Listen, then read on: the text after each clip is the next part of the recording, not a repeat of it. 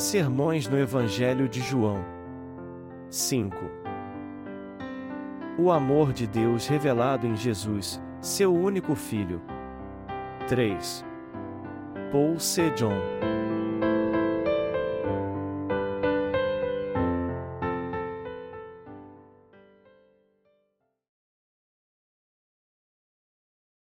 Enchei as talhas de água.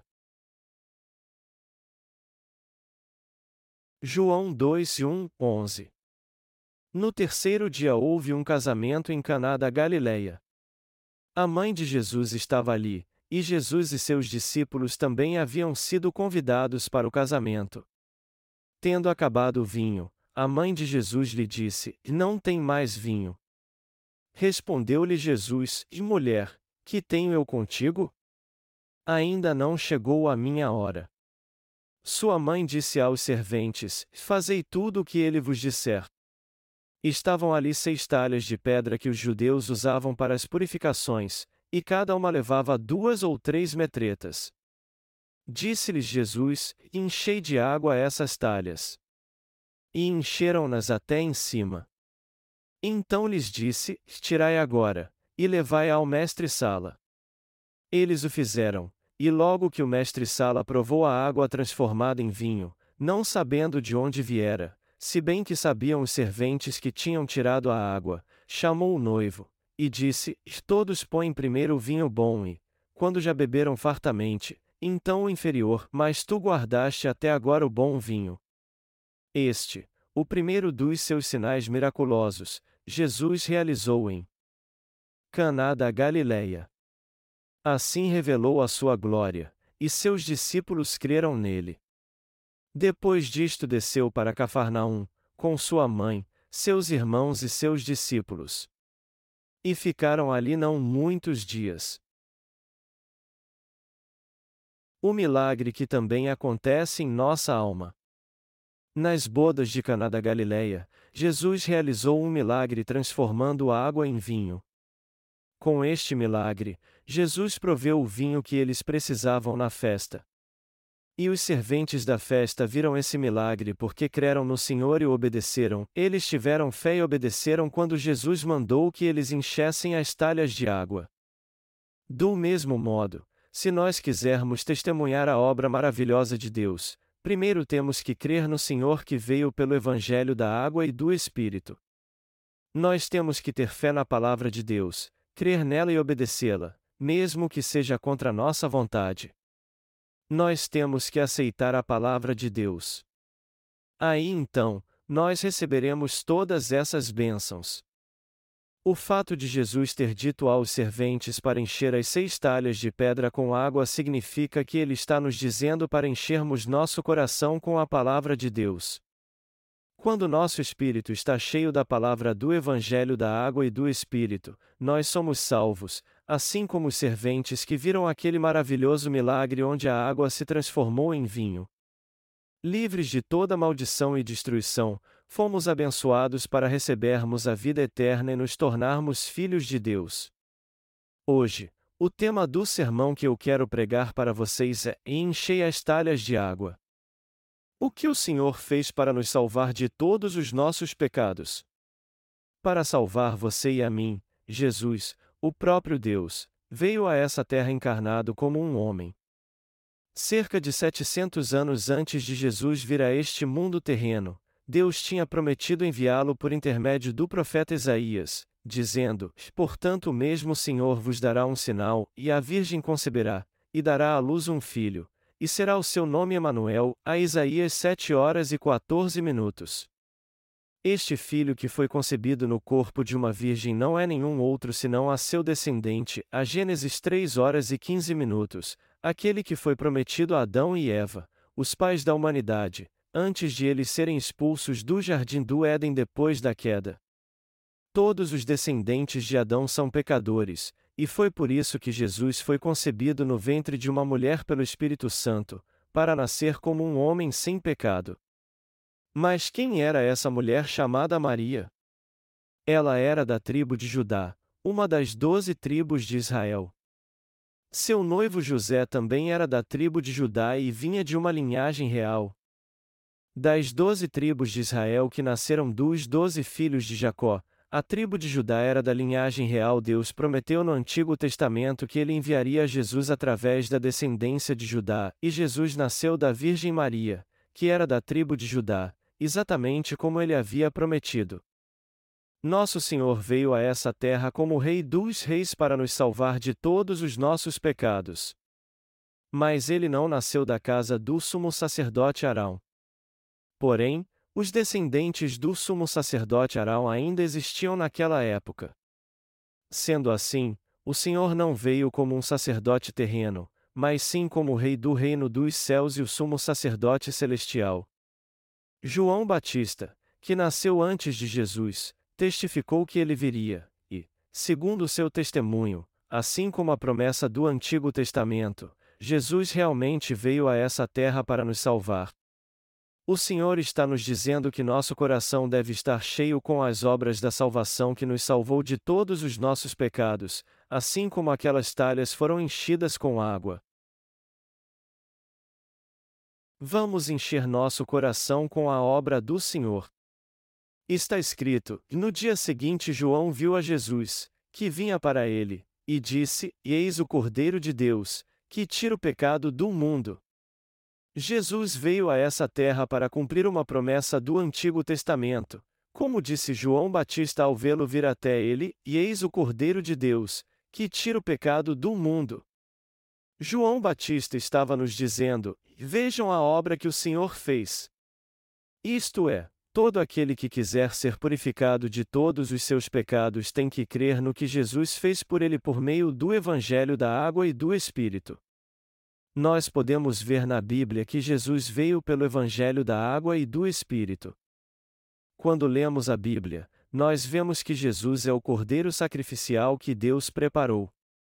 E para expiar todos os nossos pecados, Jesus foi batizado e tirou os pecados do mundo. O Senhor fez cair sobre ele a iniquidade de nós todos, a Isaías 53:6. Após ser batizado por João Batista, Jesus, o Cordeiro de Deus, morreu na cruz levando os pecados do mundo. A fim de cumprir a vontade de Deus e tirar todos os pecados do mundo, Jesus morreu como Cordeiro sacrificial. Assim, nosso Senhor está nos dizendo que Ele levou todos os nossos pecados e as nossas transgressões no Rio Jordão ao ser batizado por João Batista, que Ele tirou todos os pecados do mundo dois mil anos atrás. Nenhuma outra além dessa é a palavra que deve encher o nosso coração. Amados irmãos, quando foi que o Senhor tirou todos os pecados do mundo? Quantos anos já se passaram desde então? Isso aconteceu há dois mil anos. Para ser mais preciso, nós temos que diminuir 30 anos daí, pois Jesus começou seu ministério com 30 anos. Nós estamos em 2008, então, se nós subtrairmos 30 anos, teremos 1978. Sendo assim, nosso Senhor Jesus Cristo começou seu ministério público 1978 anos atrás quando foi batizado no Rio Jordão. Nosso Senhor está nos dizendo: E eu tirei seus pecados. E há quanto tempo foi isso? Há 1978 anos. Mesmo antes de vocês nascerem nessa terra, eu já sabia que vocês pecariam. E foi por essa razão que eu levei todas as suas iniquidades ao ser batizado. Há muito tempo, 1978 anos atrás, antes de vocês nascerem, eu tirei todos os seus pecados ao ser batizado por João Batista. Amados irmãos, vocês creem nessa palavra do Evangelho da Água e do Espírito? Nosso Senhor quer que nós creiamos de coração no seu nascimento, que ele levou nossos pecados e transgressões com seu batismo, e que ele tirou todos os pecados deste mundo e os purificou. Através do batismo que recebeu de João Batista, o Senhor tirou todos os nossos pecados e transgressões de uma vez por todas. Por causa dos pecados que nós cometemos com as nossas mãos, Jesus foi batizado e suas mãos santas foram pregadas, por causa dos pecados que cometemos com nossos pés, seus pés foram pregados, e por causa dos pecados que nós cometemos em nosso coração, seu coração foi trespassado por uma lança. por causa dos pecados que cometemos em nosso corpo, o corpo de Jesus foi torturado e ferido. Assim, Jesus levou sobre si todos os nossos pecados e teve um sofrimento terrível, foi humilhado e desprezado na cruz. Aí ele inclinou a cabeça e disse essas últimas palavras antes de morrer: Está consumado. João 19 horas e 30 minutos. Como as talhas de pedra que foram enchidas com água, Jesus está nos dizendo que devemos encher nosso coração da sua obra da salvação e encher nossa fé com a palavra do Evangelho da água e do Espírito. Nosso Senhor teve que vir a essa terra encarnado como um homem para nos salvar dos pecados do mundo. E para levar sobre si todos os nossos pecados e iniquidades, ele teve que ser batizado no Rio Jordão. Foi por isso que ele foi batizado. Foi assim que nosso Senhor tirou todas as nossas iniquidades e os nossos pecados e os levou à cruz. O Senhor está nos dizendo: Eu tirei todos os seus pecados. Essa é a grande verdade. Vocês reconhecem isso então? Amados irmãos, nós temos que encher nosso coração com este Evangelho da Verdade, como as talhas de pedra que foram enchidas com água. Vocês aceitam isso de coração agora? Nós temos que ser as talhas do milagre. A água se tornou milagrosamente em vinho nas talhas de pedra. E quando aceitamos a palavra de Deus no coração, nós também podemos ver milagres como aquele que aconteceu nas talhas. Nosso Senhor está nos dizendo que Ele apagou todos os nossos pecados. Mas e nós? Que tipo de pessoa nós realmente somos? Nós sempre fomos pecadores diante de Deus. Que tipo de pessoa nós éramos perante Deus? Nós éramos uma geração de malignos que não fazia sua vontade, éramos como animais que não reconheciam seus pecados, embora os cometêssemos o tempo todo. Não é verdade? É claro que é. Apesar de Deus ter nos criado, nós não o reconhecíamos, não sabíamos quem era o nosso Criador, não dávamos ouvidos aos seus mandamentos, mas vivíamos como queríamos, contrários à sua vontade. Nós éramos pecadores terríveis, não fazíamos o que tínhamos que fazer e fazíamos o que não deveríamos fazer. Amados irmãos, você e eu temos que nos lembrar que tipo de pessoas éramos antes de recebermos a remissão de pecados. Mas como é nossa vida diante de Deus agora que a recebemos? Como são nossos atos? O Senhor tirou todos os nossos pecados ao ser batizado por João. Ele está nos dizendo que levou os pecados do mundo. Mas como vemos isso tudo? A Bíblia diz: O boi conhece o seu possuidor, e o jumento a manjedoura do seu dono. Mas Israel não tem conhecimento. O meu povo não entende. A Isaías uma hora e três minutos.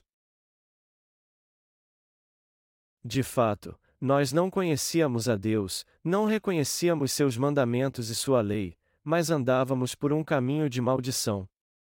Cada um de nós andava dessa maneira. Nós éramos pecadores que andavam segundo o seu próprio caminho e que acabariam indo para o inferno. Porém, para salvar pessoas como nós, o Senhor veio a essa terra encarnado como um homem, levou todos os nossos pecados e iniquidades no Rio Jordão, e carregou esses pecados pesados até a cruz.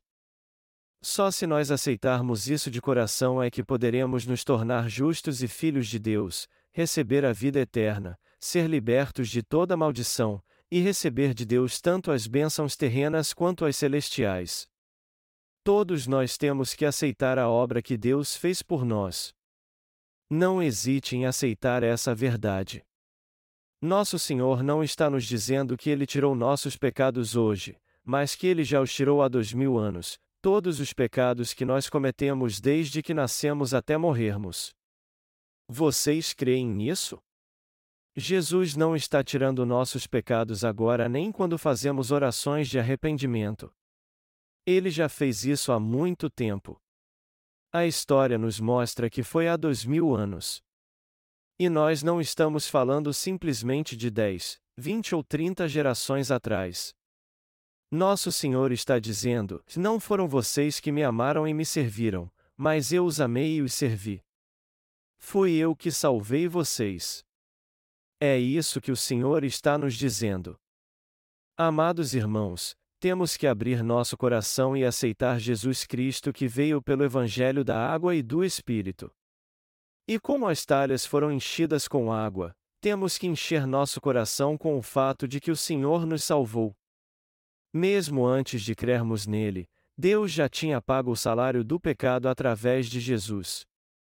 Foi assim que ele remiu todos os nossos pecados. É isso que Deus está pedindo a vocês que creiam. Ele já fez tudo isso independentemente se as pessoas creem ou não. Enquanto temos um corpo carnal, todos nós podemos cometer erros e nos desviar. E mesmo que nós resolvamos não cometer mais nenhum pecado, nós acabaremos pecando porque isso não depende da nossa vontade. O que nós devemos fazer então com os pecados que cometemos depois que recebemos a remissão deles e com aqueles que nós cometeremos no futuro? Deus não os remiu também? Sim, Ele já remiu todos os nossos pecados futuros. E vocês só podem ser salvos aceitando essa palavra da salvação. Vocês aceitam essa palavra? Então vocês não têm mais nenhum pecado? Não, vocês não têm nenhum pecado. Todo aquele que aceita essa palavra no coração recebe a vida eterna, a remissão de pecados, e se torna filhos de Deus. Amados irmãos, nosso Senhor está nos dizendo que Ele tirou os pecados do mundo. Mas às vezes não nos importamos com isso nem vemos o quanto isso é importante. Eu também ajo assim. Mas tem vezes que eu sou muito grato ao Senhor, e isso acontece quando meus erros são expostos enquanto vivo neste mundo e reconheço minhas falhas. Mas não é sempre que eu sou tão grato assim. Mas e vocês? Vocês também percebem às vezes que não são tão gratos pelo Senhor ter remido todos os seus pecados? Vamos ser mais gratos ao Senhor então, pois é justamente por causa de Jesus que nós não temos mais pecado e podemos viver em paz. Vejam bem como vocês eram antes de receber a remissão de pecados. Quando nós perguntamos a alguém que estava com dor de cabeça se ela ainda está doendo e ele diz que a dor passou, isso significa que sua cabeça não está mais doendo. Deste modo, o próprio fato de vocês não sofrerem mais por causa do pecado significa que vocês receberam a remissão de pecados. Como sua vida era sofrida antes de vocês crerem que Jesus tirou os pecados do mundo através do Evangelho da Água e do Espírito. O quanto vocês lutaram e sofreram por causa dos seus pecados, das suas culpas, dos seus pensamentos maus, dos seus erros e fraquezas. Sua vida não era um inferno? A minha era. Se eu não tivesse conhecido a verdade, eu viveria neste mundo com uma amargura infernal. Se eu não tivesse recebido a remissão de pecados, meu coração estaria no inferno. É um inferno quando temos pecado no coração. Amados irmãos, eu confesso a vocês que era um homem muito pecador no passado. Eu tinha tantos pecados naqueles dias que não conseguia viver segundo a palavra de Deus. Eu não conseguia mesmo viver segundo a palavra de Deus e vivia atormentado. Eu sofria bastante. Um poeta coreano e ativista independente chamado Dong Gu-yun escreveu em um dos seus poemas que seu desejo era viver sem vergonha alguma sob o céu, e eu também queria ser alguém assim diante de Deus. No entanto, eu não conseguia guardar os mandamentos que ele me deu, e por mais que eu tentasse, eu não conseguia guardar toda a sua palavra e quebrava seus mandamentos. Dia e noite eu os quebrava, cometia pecados grandes e pequenos, e isso magoava meu coração. A morte para mim era certa e o inferno inevitável. Meu sofrimento era insuportável. E eu sofria muito porque, embora soubesse como deveria viver, eu não conseguia viver assim. Meu conceito sobre os pecados do mundo mudou. Um dia, entretanto, o Senhor me ensinou o que a Bíblia queria dizer de fato quando falava que Jesus tirou os pecados do mundo.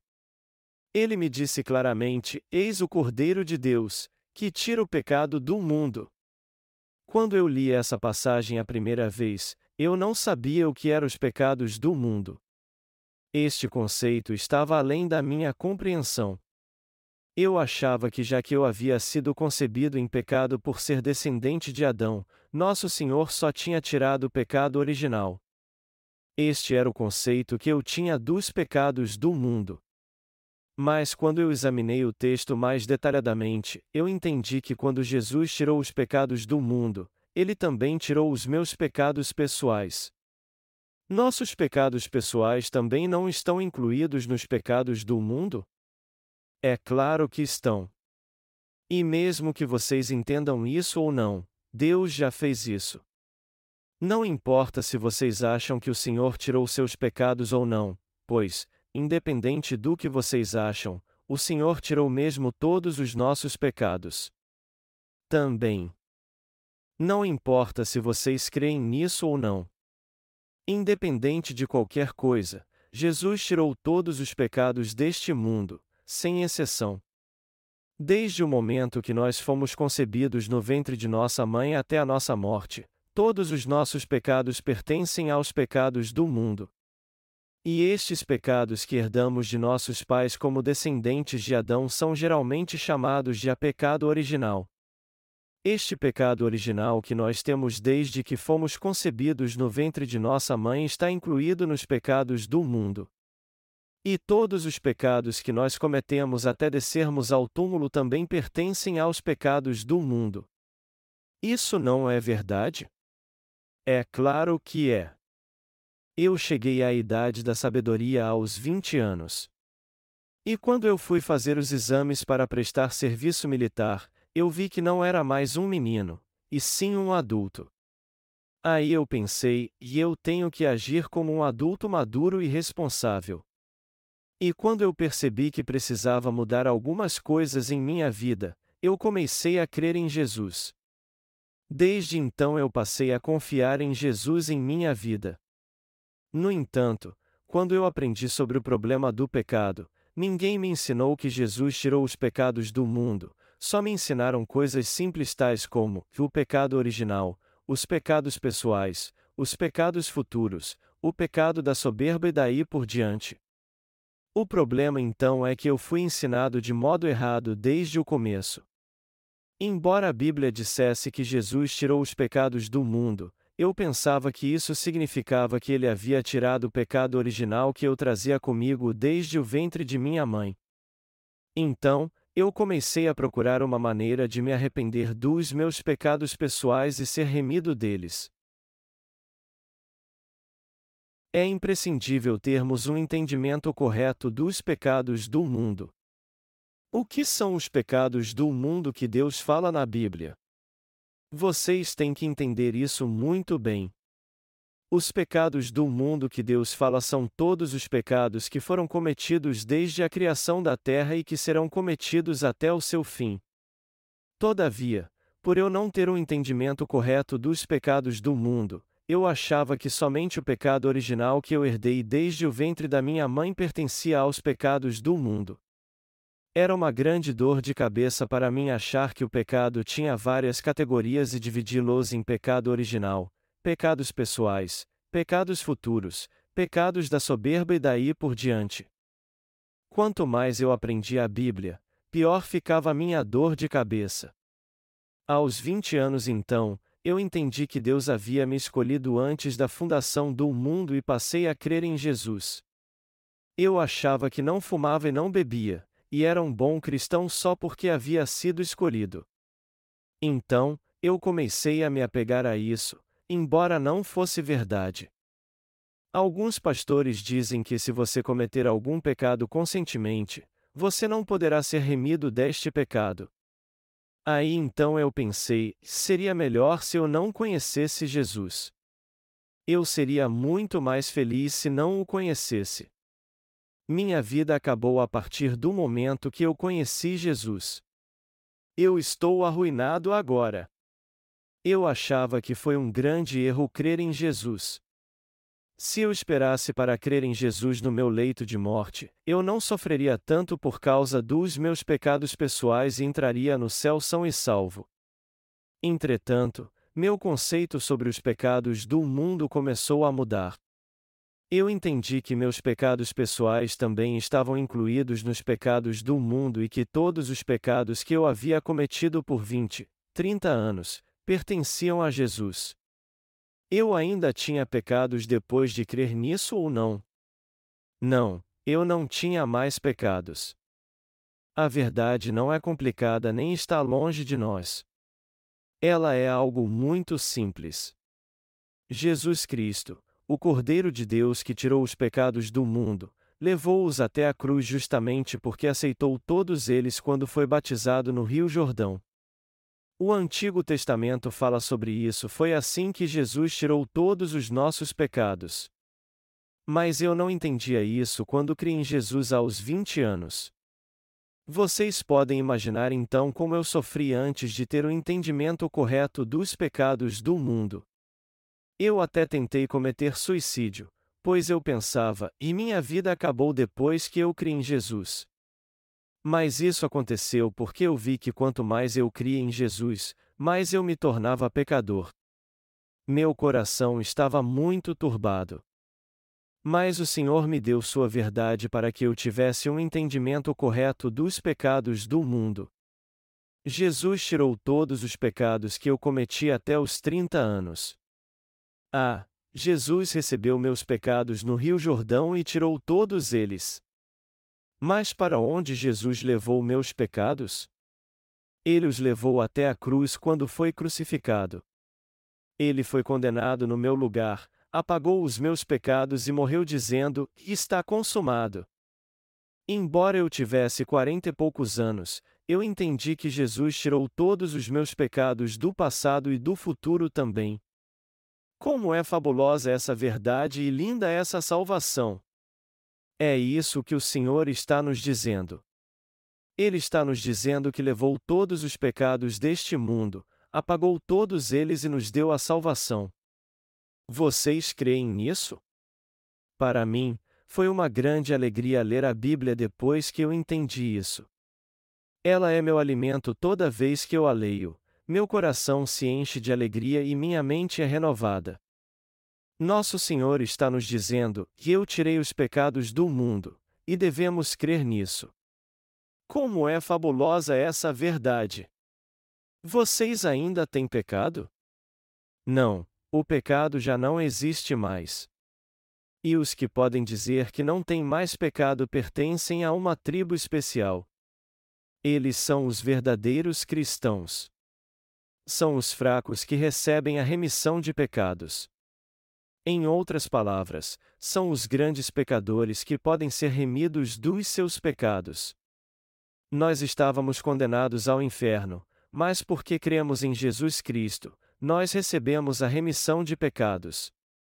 Essa é a essência do que o Senhor está nos dizendo. Nosso Senhor está nos dizendo que devemos permitir que nosso coração esteja cheio da verdade pela qual Ele levou todos os nossos pecados. Vamos voltar para a palavra agora e ler juntos Hebreus 10 horas e 10 minutos. Nessa vontade é que temos sido santificados pela oferta do corpo de Jesus Cristo, feita uma vez por todas. A vontade de Deus era remir todos os pecados do homem, e já que Jesus Cristo ofereceu seu corpo, nós nos tornamos santos. Nosso Senhor quer que nós aceitemos essa verdade em nosso coração. Jesus ofereceu um sacrifício eterno. Vamos ler Hebreus 10, 12, 14, e mais este, havendo oferecido, para sempre, um único sacrifício pelos pecados, assentou-se à destra de Deus. Daí por diante espera que os seus inimigos sejam postos por estrado dos seus pés, porque com uma só oferta aperfeiçoou para sempre os que estão sendo santificados. Para Deus, a expiação eterna era possível. Foi por isso que Jesus ofereceu a ele um sacrifício eterno e este sacrifício tem o poder de nos tornar perfeitos para sempre. Todos os nossos pecados foram remidos por Deus de uma maneira perfeita e eterna. Transcendendo a todas as eras, esse poder alcança todos os homens, tanto os do passado quanto do presente e do futuro. Vocês entendem isso? Jesus ofereceu um sacrifício eterno de uma vez por todas para apagar os pecados do mundo e para que não restasse mais nenhum pecado em todo o universo. Isso quer dizer que ele levou sobre si todos os pecados do mundo e se tornou nossa eterna propiciação na cruz. Somente Jesus Cristo ofereceu o eterno sacrifício pelos nossos pecados, e é por isso que ele está sentado à destra de Deus. Ele apagou todos os nossos pecados para sempre e está sentado à destra de Deus. Deus está nos dizendo que há muito tempo apagou todos os nossos pecados. Ele agora está esperando que seus inimigos sejam postos como escabelo de seus pés. Quem é o inimigo de Deus? O diabo. E quem dentre o ser humano é seu inimigo? Aqueles que dizem, e Deus, eu ainda sou pecador. Tu não apagaste todos os meus pecados, pois eu ainda tenho pecado. Deus está esperando que o Senhor traga sobre eles o seu justo juízo. Ele está esperando para julgar seus inimigos no tribunal do trono branco.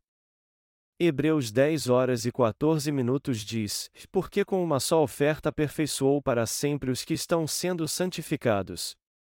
Ao se tornar nossa propiciação, Jesus apagou todos os nossos pecados, nos santificou e nos tornou santos para sempre.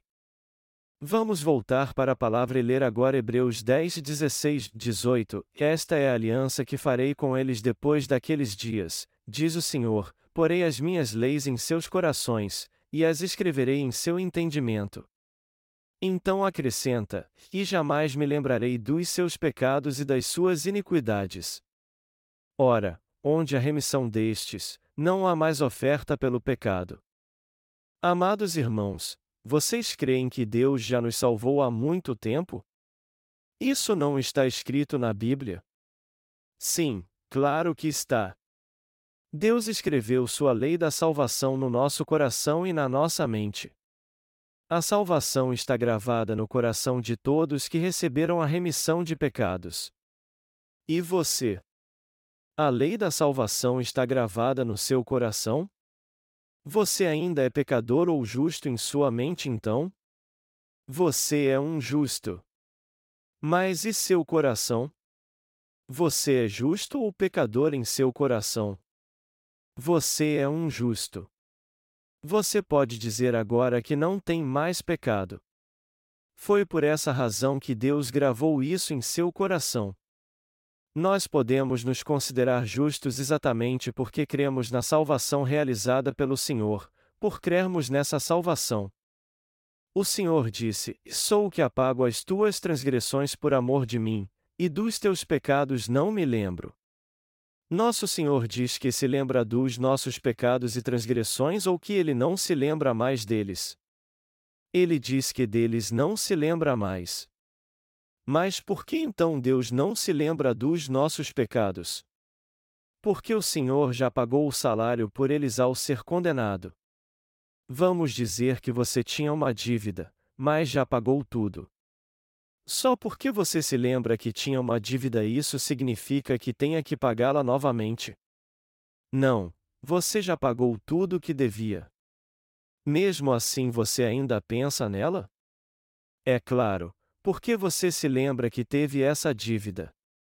Do mesmo modo, também nos lembramos dos pecados que cometemos e como sofríamos por causa deles.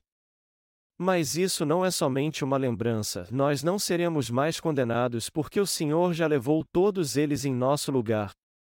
Quando vocês crerem no que Deus fez por vocês, o Senhor lhes dará a vida eterna, vitória e todas as bênçãos. Sou o que apago as tuas transgressões por amor de mim, e dos teus pecados não me lembro. O fato de Deus não se lembrar dos nossos pecados significa que ele nos considera sem pecado, apesar de sermos pecadores ainda. significa que não há nada mais a se lembrar e que nós não podemos mais ser condenados, pois o já Senhor tirou todos os nossos pecados e pagou o preço por eles ao ser condenado. Vocês entendem isso? Por que temos que sofrer então com lembranças tão dolorosas? Por que temos que ficar presos ao passado, já que Jesus pagou o salário pelos nossos pecados? Algumas pessoas dizem que, embora tenham recebido a remissão de pecados, seu coração ainda sofre porque elas se lembram dos seus pecados. Mas tudo já acabou, pois a própria Bíblia diz: portanto, se alguém está em Cristo, nova criatura é, as coisas velhas já passaram, tudo se fez novo. A 2 Coríntios 5 horas e 17 minutos. Ora, onde a remissão destes, não há mais oferta pelo pecado. Nosso Senhor não nos salvou de um modo imperfeito. Ele jamais nos pergunta pelos nossos pecados nem permite que passemos pela vergonha de não entrar no céu por termos muitos pecados. Como diz a Bíblia, e ora, onde a remissão destes, não há mais oferta pelo pecado. Nós não precisamos mais sofrer por causa do pecado. Ainda há algum pecado neste mundo? Vocês ainda têm algum pecado? Não, o pecado não existe mais. Eu cometi todos os pecados que há nos Dez Mandamentos. Eu não conseguia fazer o que Deus me mandou, mas fazia o que Ele não me mandou fazer. E já que eu quebrava alguns dos Dez Mandamentos em meu coração e com meus atos, eu de fato quebrava todos eles. No entanto, Deus me remiu de todos estes pecados, como diz a Bíblia, e ora, onde a remissão destes, não há mais oferta pelo pecado. Amados irmãos, ninguém pode receber a remissão de pecados entendendo somente um versículo. Vocês têm ou não têm mais pecado agora? Aquele que perdoa pecados já perdoou todos vocês. Foi por isso que Deus disse que não há mais oferta pelo pecado. Mas depois de ouvirem essa palavra, Algumas pessoas olham para o seu coração para ver se ainda há pecado nele e dizem: e bem, é isso que diz a palavra, mas eu quero checar por mim mesmo a vocês têm que crer no coração de Deus? Vocês conseguem ver o coração dele? A palavra encontrada na Bíblia é o coração de Deus. Olhem para ela. Deus não está nos dizendo de coração que ele não se lembra mais dos seus pecados. O Senhor remiu todos os pecados do mundo e apagou todos eles. Vocês creem nisso agora? Se alguém ainda diz que tem pecado, ele merece ser lançado no inferno. Vamos ler o livro de Romanos. Vamos ler Romanos 4 horas e 25 minutos. Ele, Jesus, foi entregue por nossos pecados, e ressurgiu para nossa justificação. Romanos 5, 1, 2 também diz: E sendo, pois, justificados pela fé, temos paz com Deus, por meio de nosso Senhor Jesus Cristo, mediante quem obtivemos entrada pela fé a esta graça, na qual estamos firmes, e nos gloriamos na esperança da glória de Deus. Isso significa que nós teremos paz se crermos em Jesus Cristo. Nós antes éramos inimigos de Deus, mas agora somos seus filhos. Nós agora temos paz com Deus. Amados irmãos, vocês entendem que estão em paz com Deus? Vamos ler Romanos 5, 8 e 10, e mais Deus prova o seu amor para conosco, em que Cristo morreu por nós, sendo nós ainda pecadores. Logo, muito mais agora, sendo justificados pelo seu sangue, seremos por ele salvos da ira. Pois se nós, quando éramos inimigos, fomos reconciliados com Deus pela morte de seu Filho, muito mais, estando já reconciliados, seremos salvos pela sua vida. É pela vida de Jesus Cristo que temos certeza da nossa salvação. A relação restrita do juiz, Deus, e os pecadores, nós, passou a ser uma relação entre pai e filhos. Se Jesus Cristo não tivesse ressuscitado dos mortos depois de ter levado todos os nossos pecados no Rio Jordão e morrido na cruz, nós não poderíamos ser salvos. Ao ressuscitar dos mortos, Jesus Cristo completou nossa salvação. E mais ainda, nós salvos pela sua ressurreição. A ressurreição de Jesus Cristo é a nossa remissão de pecados, e sua morte a nossa condenação pela morte. Vocês creem nisso? Romanos 7, 24 e 25 diz: Miserável homem que eu sou! Quem me livrará do corpo desta morte? Dou graças a Deus por Jesus Cristo nosso Senhor. De sorte que eu mesmo com o entendimento sirvo a lei de Deus, mas com a carne a lei do pecado. Porém, Romanos 8 horas e 1 minuto diz: Portanto, agora nenhuma condenação há para os que estão em Cristo Jesus, que não andam segundo a carne, mas segundo o Espírito. Esses três versículos estão interligados. O apóstolo Paulo chama seu corpo de um corpo dessa morte. Isso se refere a todos, independente se receberam a remissão de pecados ou não. Em outras palavras, tanto os redimidos quanto os que não foram redimidos cometem pecado em seu corpo. É por isso que Paulo se sentia um homem vil e miserável. Mas por que ele se sentia tão miserável? Porque ele ainda vivia num corpo carnal. Não é verdade? Quem foi que nos salvou de todos os pecados que cometemos em nossa carne então? Quais são os pecados que cometemos no corpo?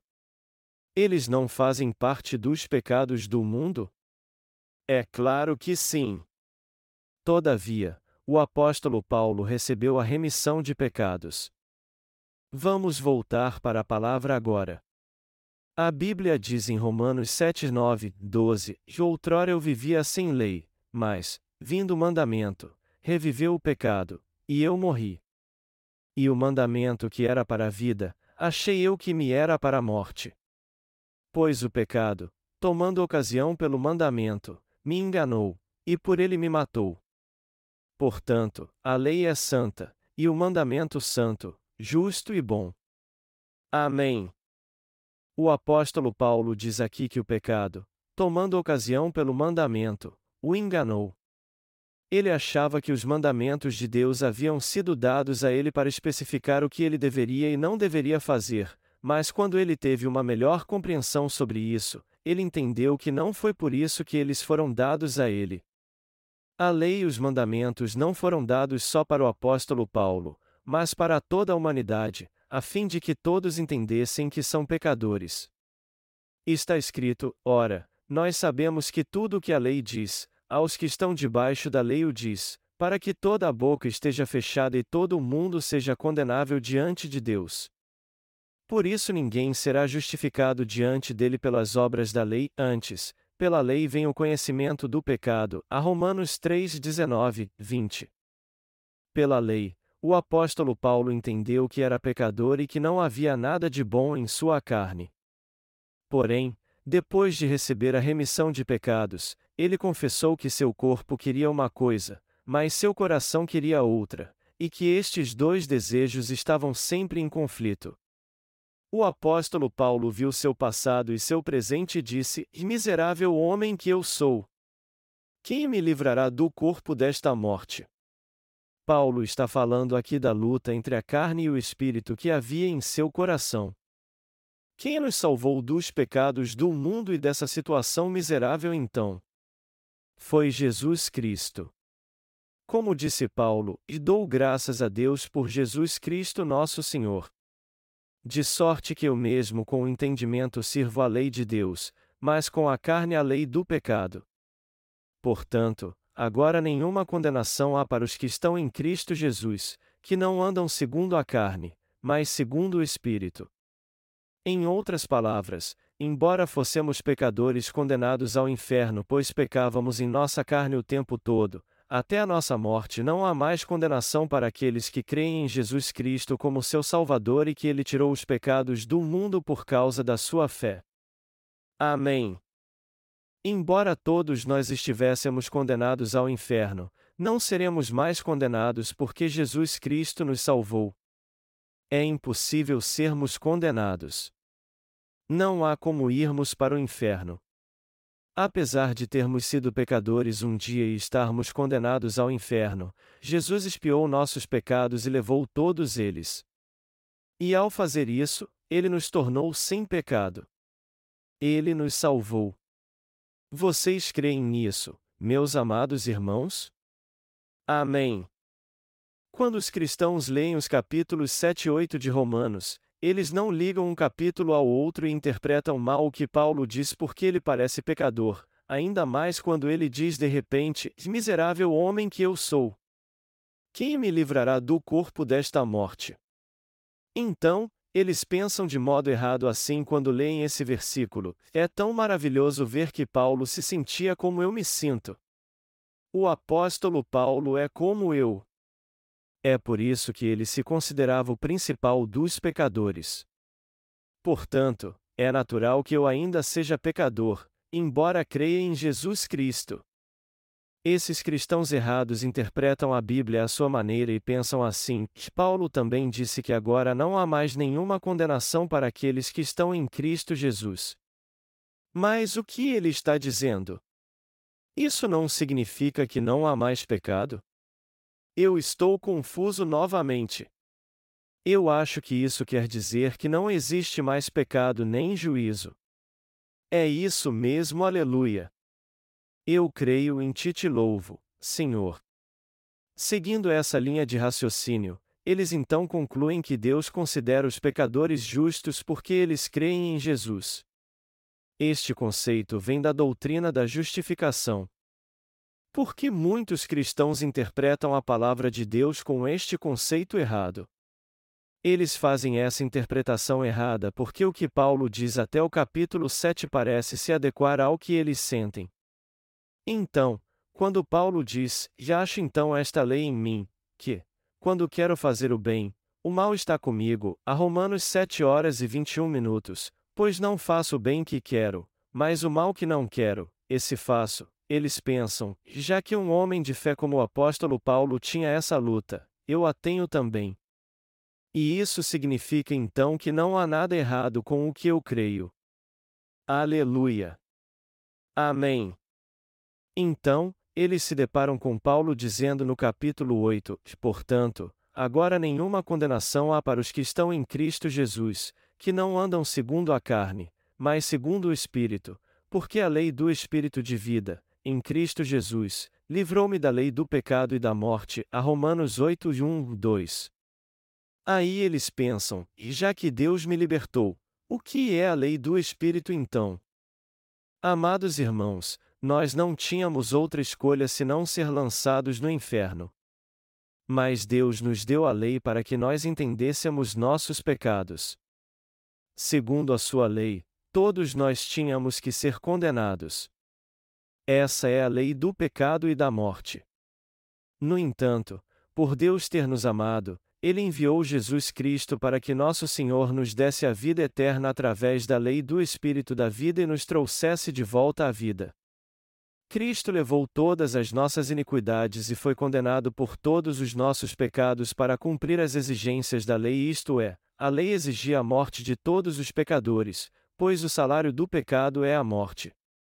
Em outras palavras, a lei do Espírito da vida, a lei que Deus estabeleceu para nos tornar justos e nos fazer viver para sempre, nos salvou de uma maneira perfeita. Por que a lei nos foi dada?